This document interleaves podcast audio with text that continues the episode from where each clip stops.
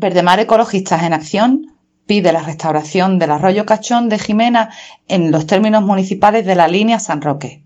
El conocido como río Cachón sufre durante su parte más baja de vertidos de aguas fecales, viviendas y posiblemente empresas, por el mal funcionamiento de los bombeos que van hasta la depuradora, falta de canalización en origen y tuberías fuera de las redes fecales.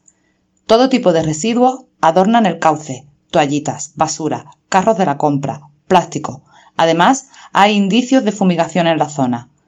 Los cauces de los arroyos dan lugar a unos cauces más anchos, planos y abiertos, en los que además se suprimió la vegetación protectora de los laterales, la vegetación riparia, con el correlativo aumento de la temperatura del agua por insolación, favoreciendo con ello la pérdida de agua por evaporación, repercutiendo gravemente en la capacidad de retención y calado de agua en el arroyo y con la práctica desaparición de la capa freática.